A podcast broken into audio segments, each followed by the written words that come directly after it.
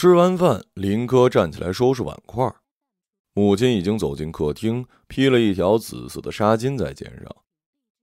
他还什么都没说，林科就知道这个女人又要去跳广场舞了，和隔壁楼的几个阿姨一起到小区的球场，跟打球的男孩们打上一架，抢夺那里文体活动权。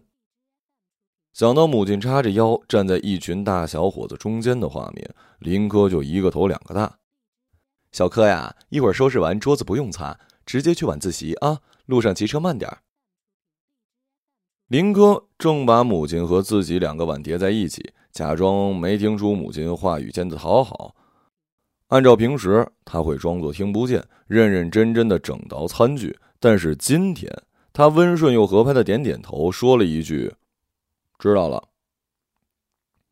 关上门，林科好像还能听见母亲的鞋跟磕在台阶上的声音。他在内心计算，差不多母亲出楼了，和那群花枝招展的女人相遇，欢笑着赶往战场的时候，林科把叠好的碗往桌面上一推，哗啦，走进自己的房间，拉开抽屉，拿出身份证、手机，还有五张崭新的一百元现金。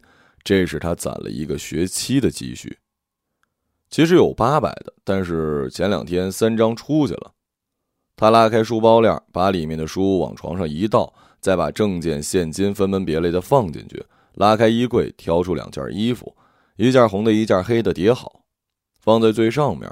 秋天了，没有太阳的时候就会很凉。林科收拾的不紧不慢。他知道那个女人一旦扭起来，没个三四个小时停不下来。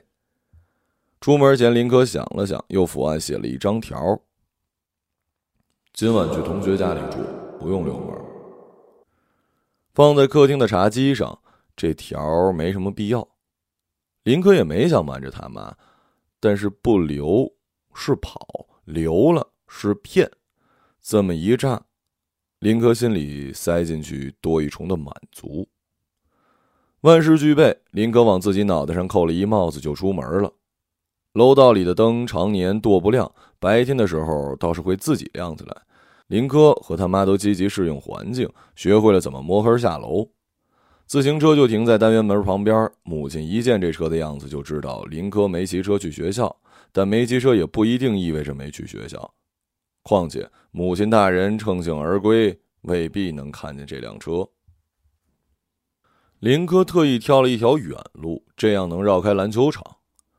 远远的，他又听到篮球场那边传来的吵嚷声，于是知道地盘抢夺战已经开始了。不懂母亲那帮子女人为什么总跟篮球场较劲，明明小花园有地方可以供他们施展。这个年纪的女人啊，都有一种好胜心，抢赢了这帮年轻人，就能证明这破败的小区还是跟着他们姓。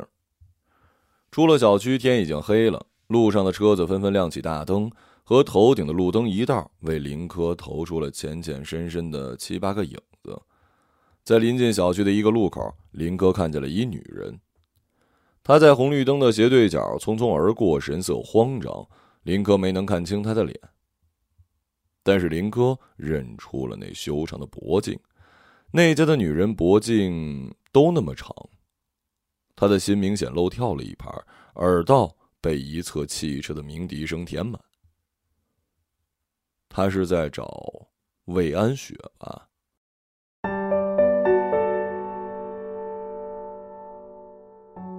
林科记得第一次去魏安雪家里的时候，他六神无主的坐在沙发上，十根指头交叉在一起，目光就盯着魏安雪母亲的脖颈后面。他们家的厨房是开放式的，直直看过去就是一个围着围裙的女人。除了脖子，也没有什么更有趣的地方好看。林科想，他的脖子可真长啊，白皙的，像是一个艺术品。那天原本考完期末，林科跟魏安雪在路上散步，一边走还一边牵着小手。魏安雪另一只手抓着一根菠萝，转过一街角，魏安雪突然就把手抽了回去。面对忽然出现的女人，她怯怯的喊了一声：“妈。”林科也被吓呆了，大夏天冒出一身的冷汗。早在此之前，林科就见过他妈，因此魏安雪不喊这一声，他也知道这女人是谁。源于一次家长会，高一第一次月考结束，班主任拿到成绩单，把所有家长叫到学校。那时候，林科跟魏安雪是前后桌，但没说过几句话。林科根本就没有注意过前座这姑娘。林科他妈呢，坐在座位上翻看他试卷，越看脸色越沉。林科站在一边望着窗外的夜景，透过玻璃的倒影，看见一个女人被魏安雪引导着进门，那就是他妈。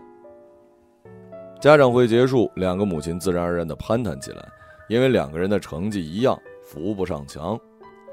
作为家长是惺惺相惜的。林科和魏安雪等在楼下也不说话。魏安雪呢，双手插进裤兜，再嚼一颗泡泡糖。林科踢着路边的石子儿，时不时抬头看一眼。他吹出一个泡泡，问：“你想吃菠萝吗？”林科摇摇头，他不喜欢吃菠萝。女人的交谈声时不时漏进林科的耳朵，他能听出其中哪些是母亲的，哪些不是。母亲说话一向中气十足，时刻拿出要跟别人吵架的气势，所以在争地盘的时候，一直是言语输出的主力军。但魏安雪母亲讲话就很柔弱，慢条斯理，像是在打太极。那个太极一样的声音说：“安安的父亲走了几年了，所以只能他来开这个家长会。他是真不想来。安安的成绩啊，太让人发愁了。”林科看了这女孩一眼，心想：原来他们是一样的，都没父亲，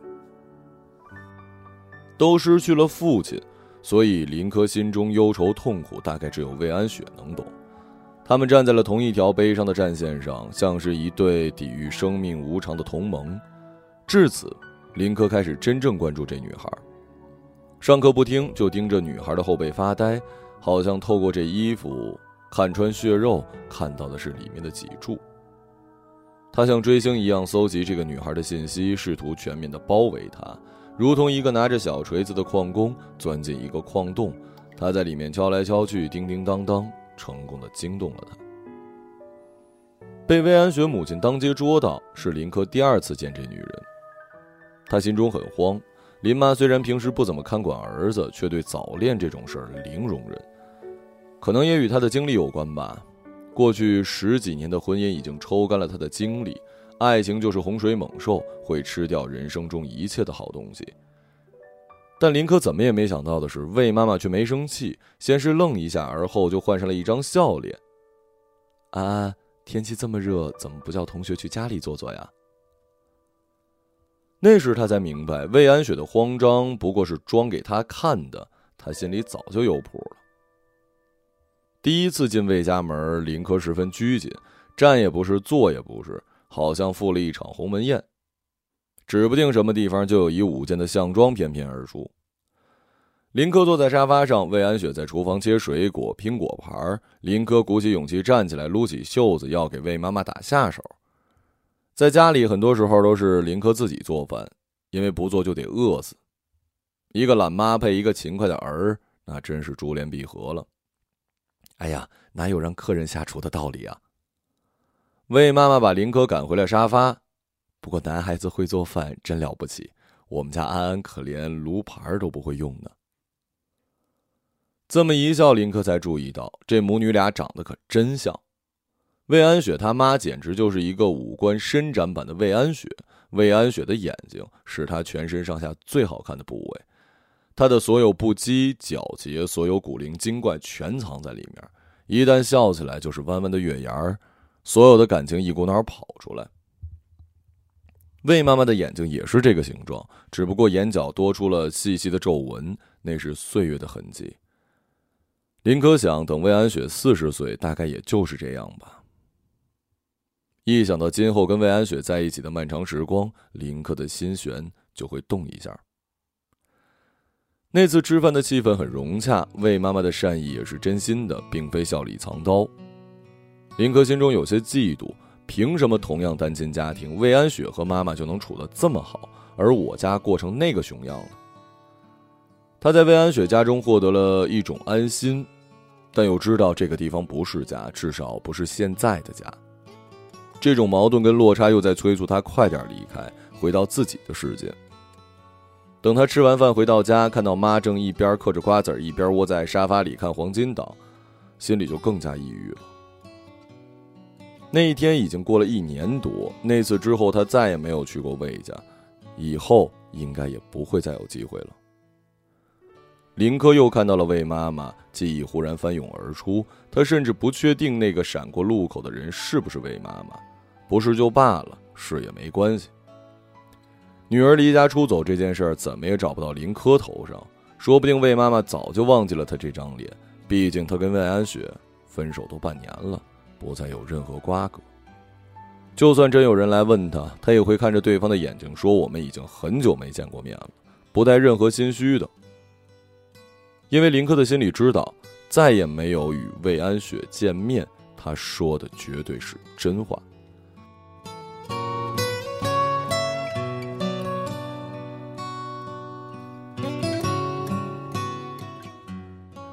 一天之前，林科接到了魏安雪的电话，那时他刚吃完晚饭，准备在楼下溜达一会儿，之后回学校上晚自习。母亲也下楼了，跟几个阿姨坐在路边的石凳上，翘着二郎腿聊天母亲的笑声像是一把利剑，穿过每个人的耳膜。又是这群人，他们就像是这个小区的标志。无论他们带不带音箱，跳不跳舞，聚在一起有一件事是肯定的，那就是吵。明天晚上我买了两张去京城的大巴票，来不来？你不来，我找别人了。魏安雪在电话里声音很低，有点失真。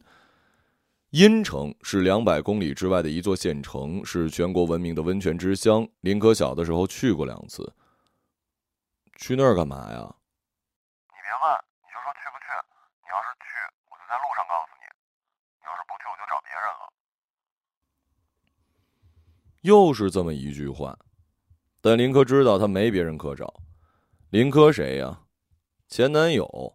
六个月没说过一句话的人，他魏安雪要是有别人可以找的话，早就去找了。没有理由，没有目的，没有好处，魏安雪就这么开口了。开口了，林科就得接着。他远走两步，远远躲在那群声势浩大的妇女。不知谁说了个荤段子，母亲又笑起来，笑声冲天。林科恶狠狠地瞥了一眼：“我跟你去。”晚上魏安雪那边松了口气，顿了顿：“你那边好吵啊，是什么声音啊？”林科抬头，母亲已经笑到尽头，开始咳嗽。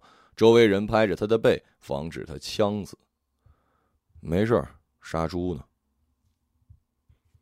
挂了电话，林科有点恍惚。时隔六个月，魏安雪还是打电话过来，但林科却没有预想中的波动，好像心里的那只小鹿已经死了。他联系林科不是因为念念不忘，而是有其他的事发生了。他提出了一个很过分的要求：对于一个高三生，离家远走是很过分的，犹如私奔。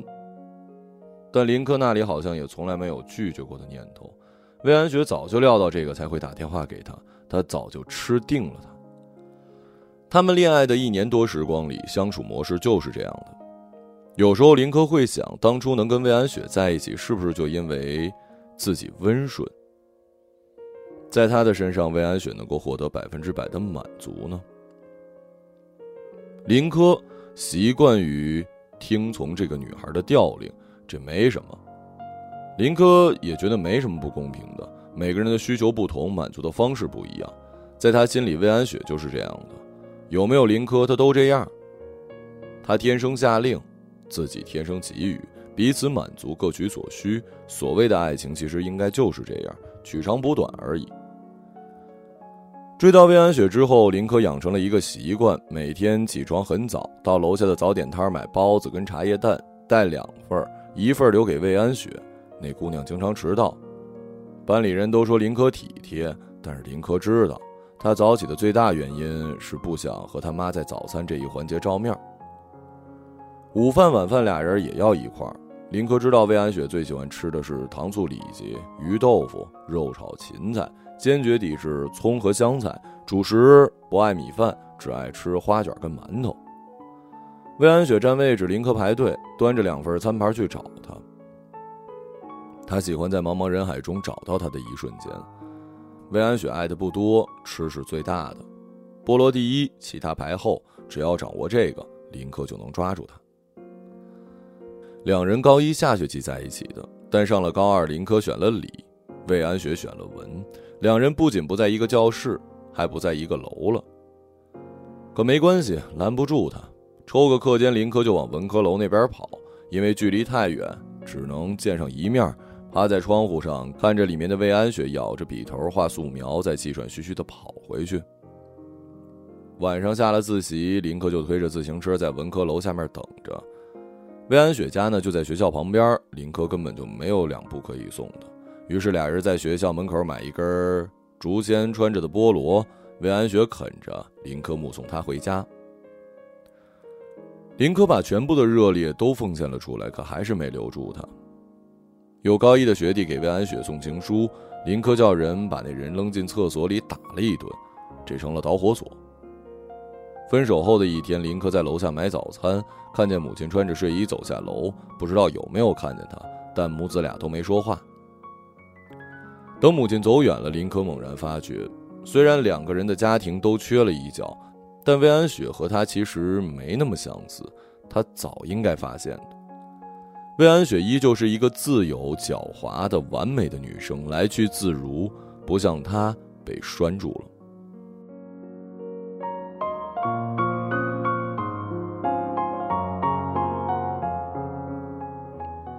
赶到长途车站的时候，大巴已经发动引擎。魏安雪攥着两张票，在车门口焦急的张望，看到林科匆匆赶来，没有寒暄，把他臭骂了一顿。林科照单全收。也没说路上堵车，把魏安雪放在地上的大包扛上车，两个人坐在了大巴的最后一排，紧挨着。我好像看见你妈了，但也不确定，好像在找你。别扯了，找我还能找到你们家那边去？啊所以我说我不确定，可能是你妈，也可能不是。我都快忘了你妈长什么样了。魏安雪哼了一声，后脑勺碰在靠垫上，闭上眼睛准备睡觉。林哥也没再接着说什么。其实他没说完，他的潜台词应该是：为什么我妈就不能这样呢？如果非要从父母中间选一个，无论是几岁的林哥，都会毫不犹豫的选择父亲。不知道怎么回事，在他的成长过程中，分明有这么巨大的妈，但他总是缺位，也不知道在忙啥。照顾他的人、引导他的人、教育他的人，都是父亲。但就是这么一人，在林科十三岁那年死了，肺癌。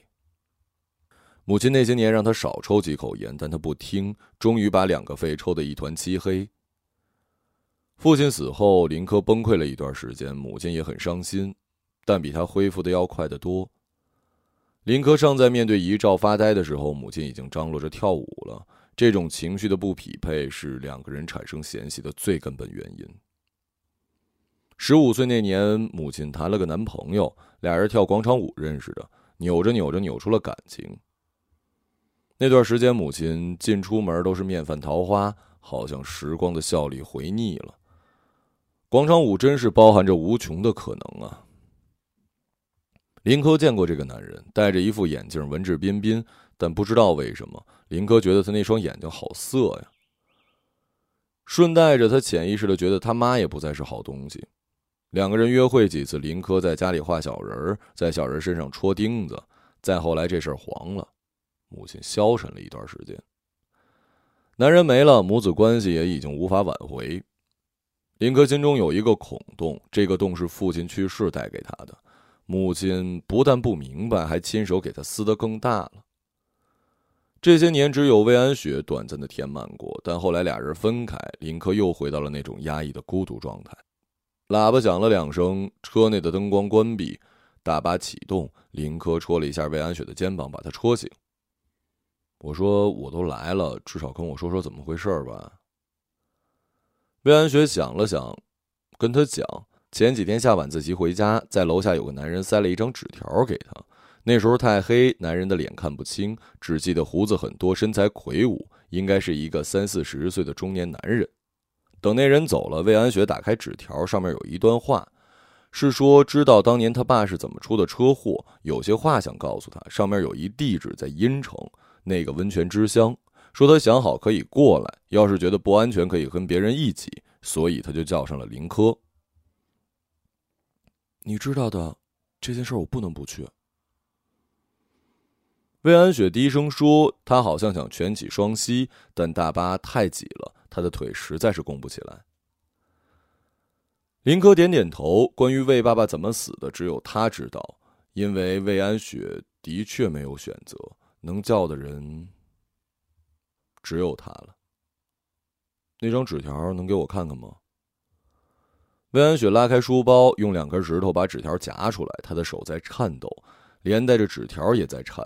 林科刚想伸手拿过来，女孩忽然一抬胳膊，纸条飞出了窗外，消失在了夜晚的高速公路。事情都跟你说了，就不要看了。你要是不相信我，觉得我把你骗出来卖掉，你下车自己回去。林科心里笑了笑，果然，原来还是那个魏安雪呀。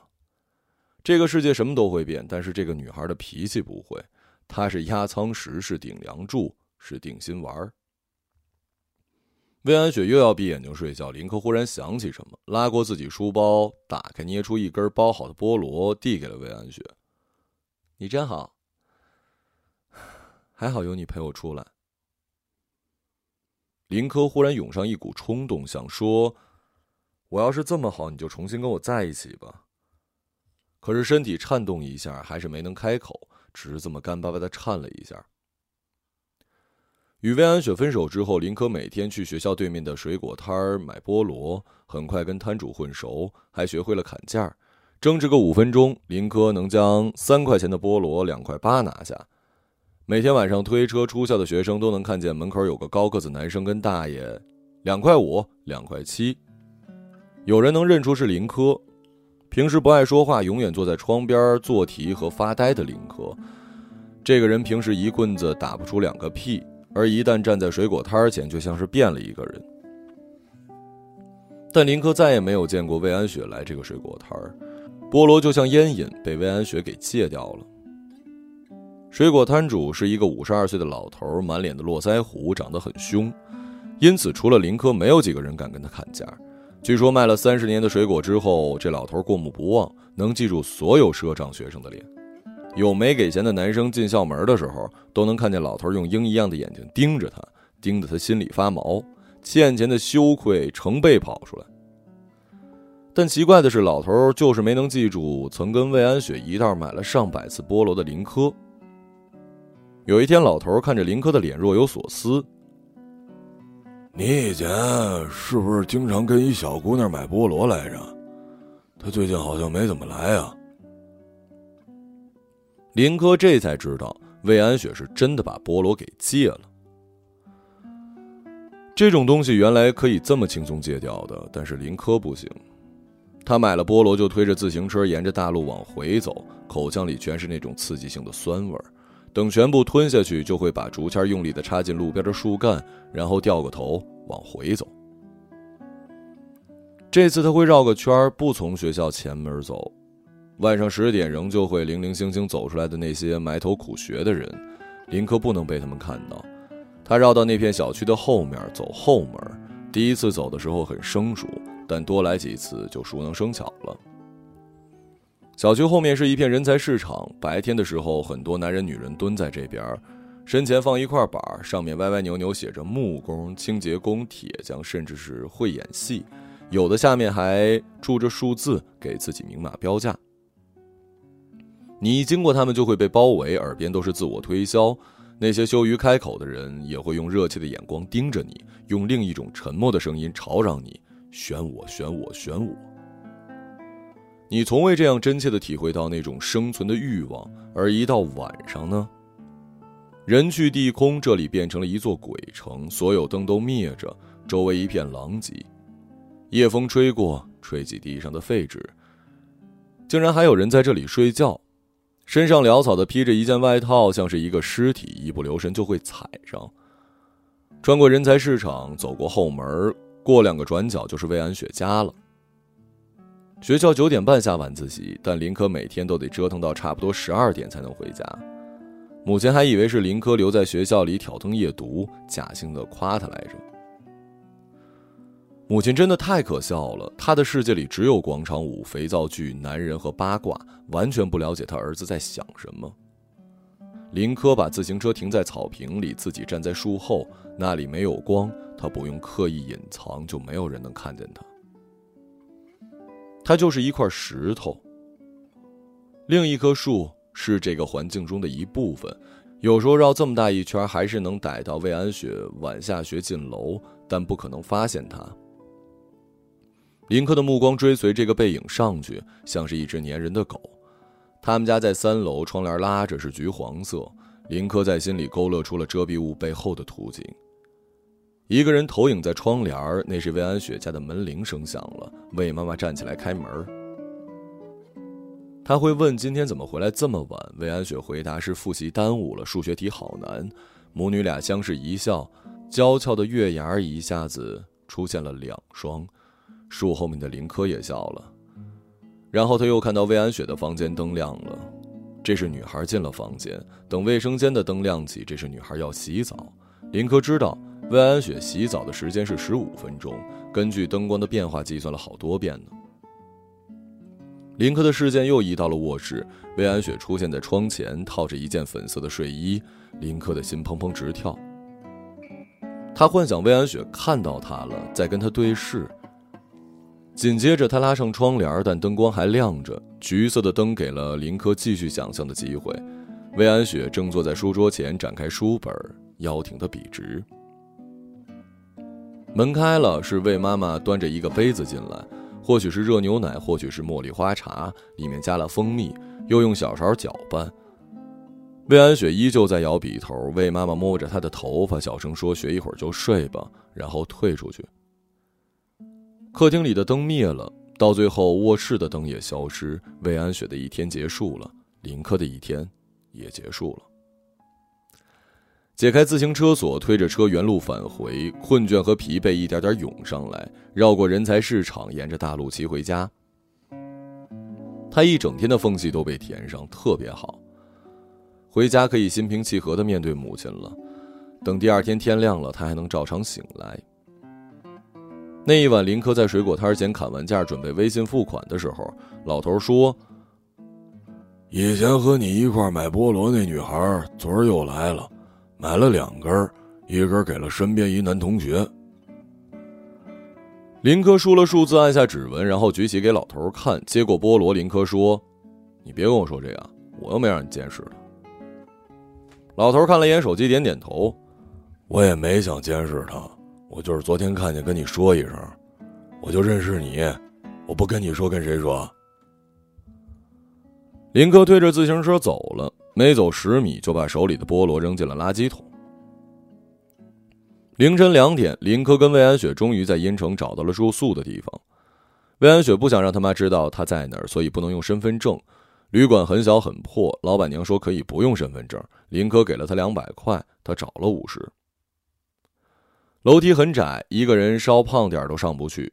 不知这里住的都是什么人。两人开了一间房，是标间儿。床很小，挨得很近。林科坐在其中一张上，拿出手机，没有任何消息。不知道母亲是不是信了他的留言，但不管再怎么信，打个电话也是有必要的吧。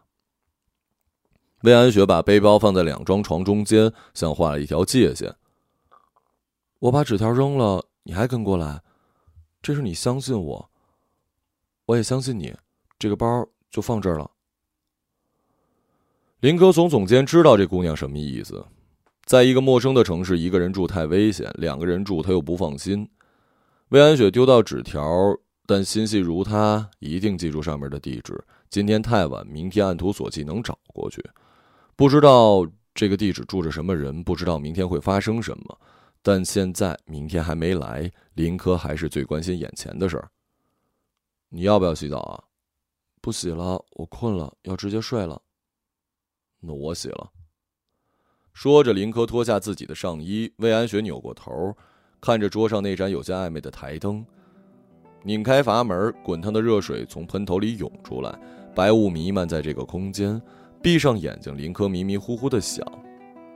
现在魏安雪就在这里，真真切切的坐在那里，和他一扇门之隔，而他赤身裸体。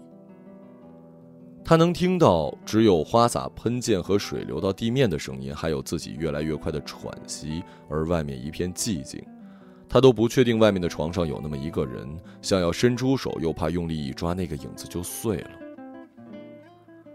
这个女孩好像总是离他那么远，即使当初他们牵着手走在路上，即使他们在校园的花坛亲吻，他总是在跳。他曾经想要他停下来，但是又知道一旦停下，魏安雪就不是魏安雪了。记忆中只有一次，他真的等到这个女孩停下来，看到了她心里的样子。那是前一年的除夕，两个人还好着呢。林科他妈又出去了，跟那群阿姨打麻将，林科就把魏安雪叫了出来，俩人一起到学校，爬上教学楼的天台。这个学校从来没有这么安静过，要不是除夕。什么时候都有学习的人。两个人缩在天台的角落，给手哈气。等零点的时候，魏安雪说起了他爸的事儿。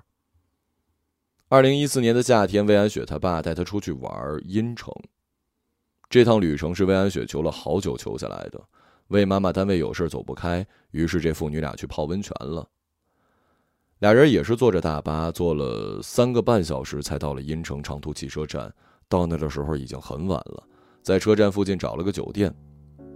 父女俩洗漱之后，父亲盘腿坐在床上看世界杯。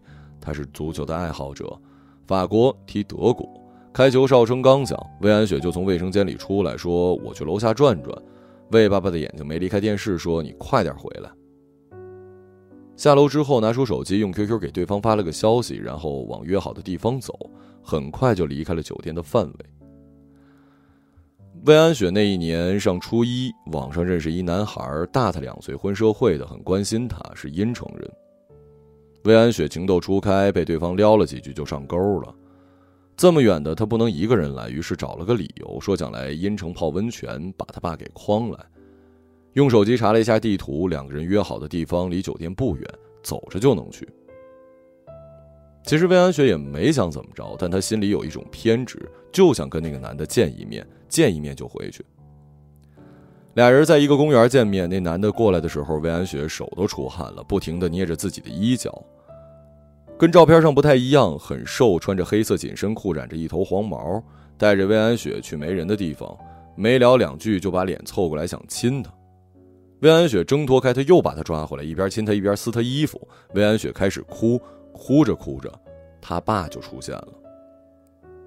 也不知怎么找过来的，魏爸爸一拳就把那男的撂倒，男的爬起来开始跑。魏安雪从来没见过他爸这么生气，穷追不舍。那小子穿过一条马路，钻进草丛，魏爸爸追过去。魏安雪站在高处，看见一辆货车把他爸给撞飞了。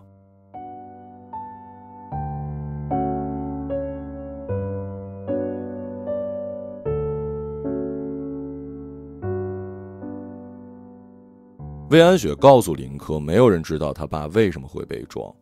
他对外人说这是一场意外，父女俩是出来散步的，所有人都信了。魏安雪尤其不敢告诉他妈，时间越长越不敢。两个人好不容易从那场灾难中跳出来，达成了和谐。若是被他妈知道是他约网友害死了他爸，妈妈会恨死他的。说完这段往事，零点到了，两人抬起眼，一大簇烟花从地平线升起，炸出了漫天的银白色。新的一年到了，两个人的手都冰凉。无论这一年怎么样，此时此刻，林科是离魏安雪最近的人，知道了他心底最深处的秘密。林科心里有了一种感觉，原来每个人都有痛苦，魏安雪也不例外。这让他的不羁和强大变成了一个壳子，壳子包裹着一个脆弱的本体，那本体才是真正诱人的。想要走进去，就得敲破这个盒子。而那个夜晚，林科找到了唯一的空洞。洗完澡，林科披着浴巾出来，魏安雪已经躺在床上，脱掉鞋子，没退衣服，闭着眼睛。林科也爬上床，钻进被子。他不知道魏安雪是不是真的睡了，但他又不是那种会装睡的姑娘。林科侧着看着女孩，她仰躺着，被子盖到小腹。林科盯着女孩胸部那小小的隆起，衬衣的纽扣搭在上面，是古灵精怪的蓝色。门外的走廊忽然一阵咚咚咚的声音，好像有人在跑。不知道这么狭窄的走廊还有谁能来？魏安雪被那声音惊动，微微侧了一下身，这么一歪，衬衣的领口分开，露出了一片洁白的皮肤。林科的呼吸紊乱起来，这是魏安雪第一次睡在他旁边，躺在那儿毫不设防。林科的小半生有过很多岔路口，高一那天他可以选择不送那束玫瑰花，可他还是偷偷把它插进了魏安雪的桌洞。分手时，他原本可以问清楚理由，可还是看着这个女孩摇了两次头走了。同样的，今晚他可以什么都不做，等待天亮，也可以爬上另一张床，紧紧和她贴在一起。他是坦诚相见了，被子下面什么都没穿，他的心里住着一只野狗，一只欲求不满的野狗。林科知道他有多么饥渴，他一直跟他拉锯战。今晚他要关不住了，因为看见了骨头。等他跑出来，他的獠牙会变成他的，他将什么都听不见，撕咬一切防备，把牙齿嵌入一丛血肉里，等着心里的空洞一点点填满。一种情感积攒了太多年，早已变质，等他决堤，那就是血红。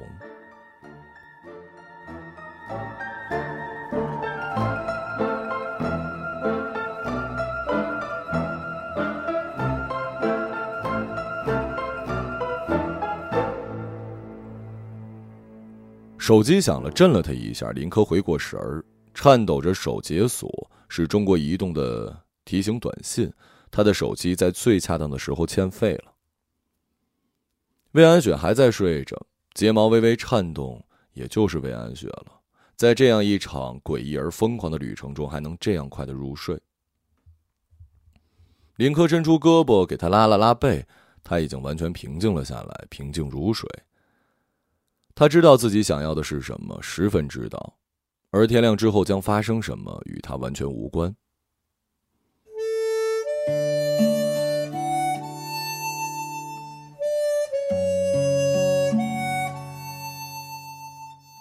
很小的时候，我爸送了我一本童话书，名字我记不得了，里面有一篇讲一个巨人爱上了一个公主，可那公主不爱巨人。因为巨人很粗鲁、丑陋，浑身还毛茸茸的。于是公主就逃走了，巨人无法得到她，就算能得到，也得不到她的爱。于是巨人追上公主，把她吃进了肚子，又吃进去一个房子、一片森林、一座湖泊。这样，巨人虽然娶不到公主，但知道公主就在他的肚子里，能够体会到她的温柔，还能活得开心。巨人就很满足了。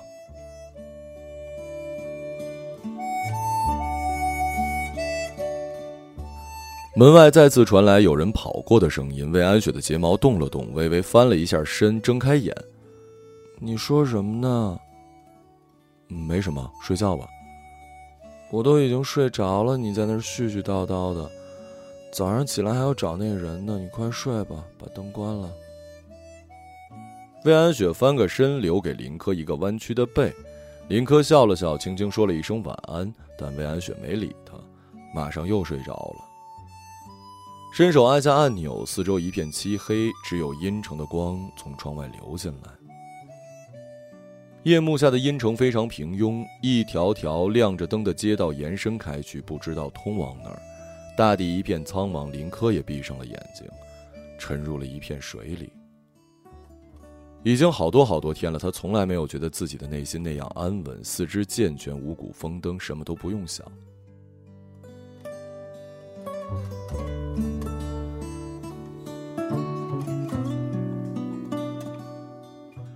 时间回到五天之前，晚上，林科扔掉菠萝，再次折回那个小区。魏安雪已经到家了，卧室的灯开着，但拉着窗帘看不见人。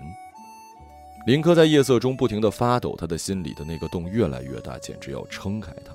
他弯腰捡起一块石头，用力扔出去，但没能砸中任何的玻璃。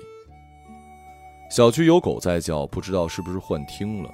等他推着车子往回走，一对结束广场舞的大妈回来，他们花枝招展，意犹未尽，舞步翩翩。经过人才市场，林科停下车，走到一个睡死的男人旁边，一脚踢醒他。男人坐起来，胡子拉碴，身材魁梧。林科说：“我有个活儿，很简单，三百块钱，干吗？”